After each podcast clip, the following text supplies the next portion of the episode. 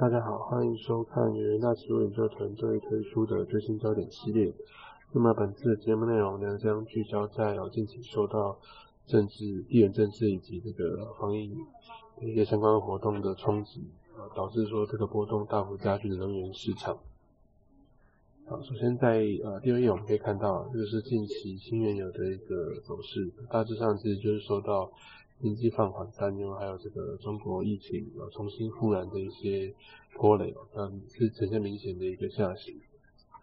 那好，那我们可以先看到第三页的部分。那虽然说这个当然需求部分是受到比较大的压力，不过以供给面的角度来看，其实原有的供应是趋紧的。呃，主要的原因，如接下来会提到的，像是这个俄罗斯的原油出口限定将实施。那么这个主要是由美国财政部提出来的二油价格上限。那欧盟其实他们从五月底开始已经禁止了七十五的俄罗斯石油进口。那预计到年底前，禁运比例会提升到九十 percent。那之之前这个国际能源署就已经有表示说，在欧盟对俄罗斯海运原油出口的禁令生效之后，二零二三年俄油的产量将下降到每天一百四十万桶。那这个 G7 在虽然在九月同意对俄油的销售设定价格上限，那最主要是希望借由控制俄罗斯的原油收入来让这个乌俄战争看能不能啊。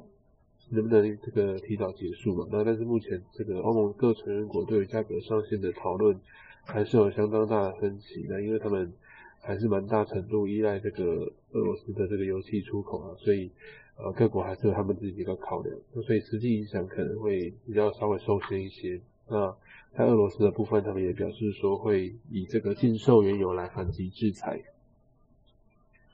其实，在第四页的部分呢，另外就是在 OPEC 加的部分。啊，预计也会大幅的减产，他们是目前是同意减产每天六百万桶，那会从十一月开始执行到明年的十二月。那 E E I 的十月月报也显示说，OPEC 的十月原油产量大概是每天两千九百三十五万桶，但是跟九月相比下滑了二十七万桶。呃这个减产计划是从十一月开始执行的，所以预计会导致这个全球供给会比较趋紧。那另外呃，之前因为有报道传出说，欧佩加可能会在十二月会议讨论增产，那导致说油价一度是重挫下探前低。但是在之后这个沙特否认之后，哦，油价就收复了跌势。那我们从左下图这个 OECD 的商业库存来看，目前是处于这个低于五年平均水准的一个区间。好，那再来在第五页的部分可以看到是欧佩克加他们呃刚讲到是这个。供给的部分是呈现比较吃紧的状况，那但是目前主导油脂的一个主要的因素还是在需求这一块哦。然后佩加就下调了原油的一个需求展望，他们十一月的月报啊显示说第四季的全球原油需求预期大概是一亿一百二十四万桶每天，那是跟十月的一亿一百六十四万桶大幅下滑，呃这个每天四十万桶。那明年第一季的需求啊预期也会从之前上次预期的一亿。一百三十三万桶，那下调到这个一亿一百二十五万桶每天。那最主要就是因为各国央行为了对抗这个持续高涨的通膨，那呃主要央行其实都有一些收紧货币政策的动作了。那在这样的情况之下，这个东西的收紧就导致了经济出现放缓的甚至衰退的迹象，那进而冲击原油需求。此外，就是在中国目前他们坚持动态清零政策的。方针，那可能也是发了一些抗争的活动，那其实也是削弱了这个全球第二大原油消费国的一个需求展望。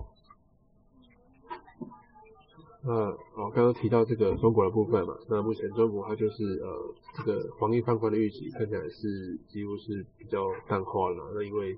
中国他们在这个疫情又再度重重燃的一个情况之下，其实又重启了一些公共的一些措施。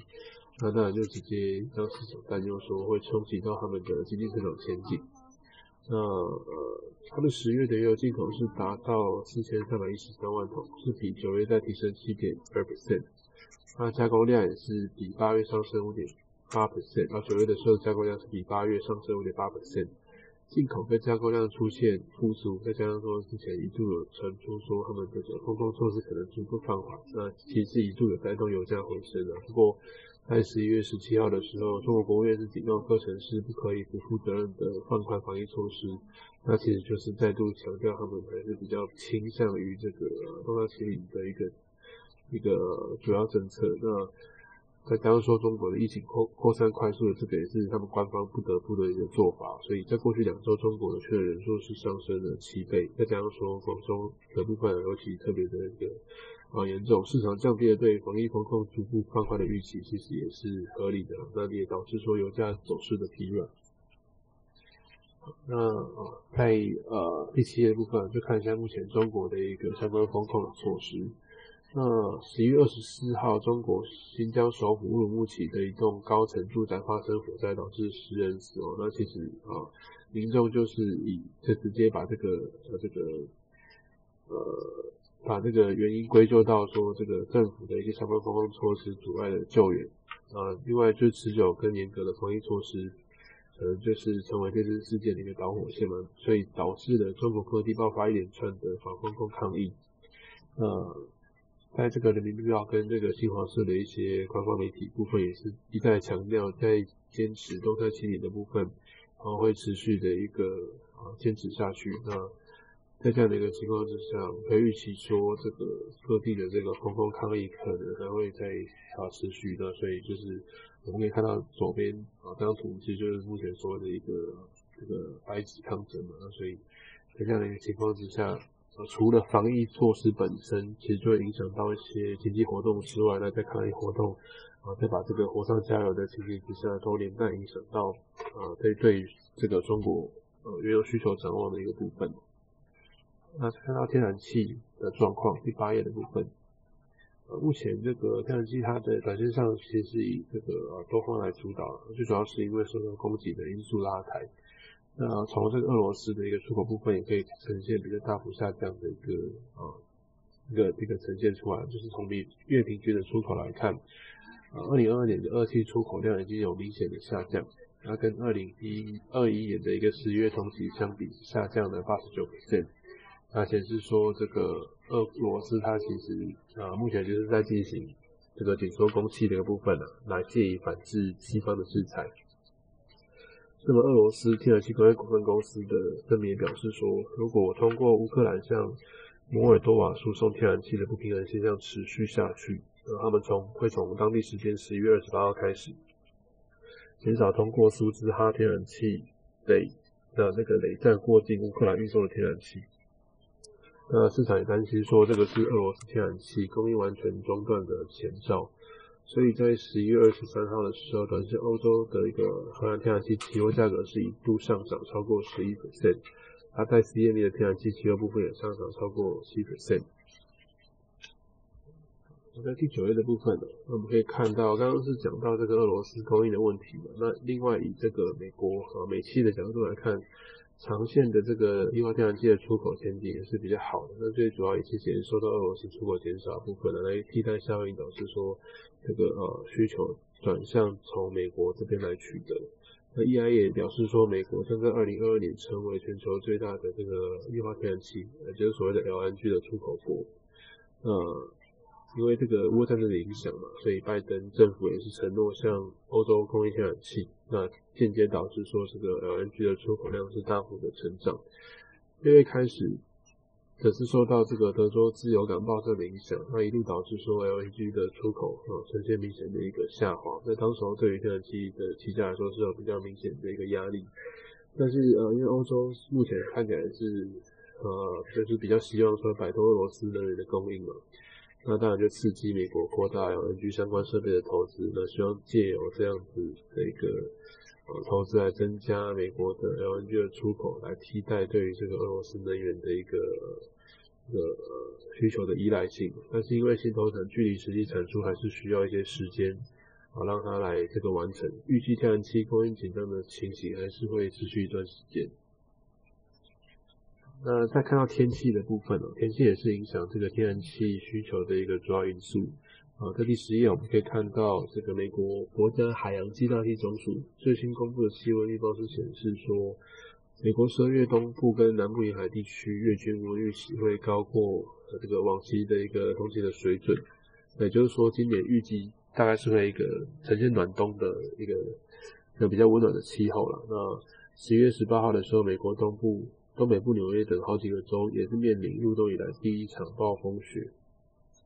积雪深度是达到这个超过一点二公尺。那部分地区目前已经宣布进入紧急状态。所以啊，在原本预期是暖冬的一个情况之下，这个暴风雪来临等于是呃算是打为这个天然气需求打了一剂强心针了。那在需求为暖预期的一个情况之下，对于天然气起价的一个表现来说，也是比较正面的效应。所以整体来看，在历史页我们的结论部分哦，那短线上这个。这个清远的部分大概是就是因为呃需求预期比较疲弱的一个情况之下来主导整体的一个走势呈现比较疲弱的态势。那最主要就是因为全球通膨这个情况之下，各国央行呃相相继的推出这个收紧流动性的一个啊紧缩措施嘛，那导致说经济成长放缓，然后甚至有这个衰退的一些预期在。那另外，中国这个呃比较强硬的防疫措施，也导致说当地的一个呃能源需求可能会受到影响，都拖累整体天然油的一个走势。而在天然气的部分，主要是受到呃光解利多的一个带动啊。那配合说近期天气，美国有一些暴风雪来袭，提振的取暖的需求。那这个俄罗斯天然气的供应吃紧的一个担忧也一直存在嘛。那其实都激励气价的一个飙涨。那在呃第十二页的部分呢，这个是呃新能源跟天然气这个期期货合约规格，供各位投资人参考。那另外在这个我们研究部有一个研究最前线的预测频道，内容非常丰富，包含有像呃这个针对重要议题不定期推出的这个最新焦点系列，那另外每一季固定的这个技术导航系列，可以带你啊这个。带你最新、最及时掌握到那个各大商品、各大类商品在啊季度的一个展望分析。另外，对这个技术分析有兴趣的朋友，可以留意到我们的学院有一些城市的交易的教学。因为，我们每天早上八点会推出元大旗新闻的这个呃系列节目，我带您掌握最新、最及时的财经重点讯息。好的，以上就是这次的一个节目内容，祝您操作顺利，我们下次的最新焦点再见，拜拜。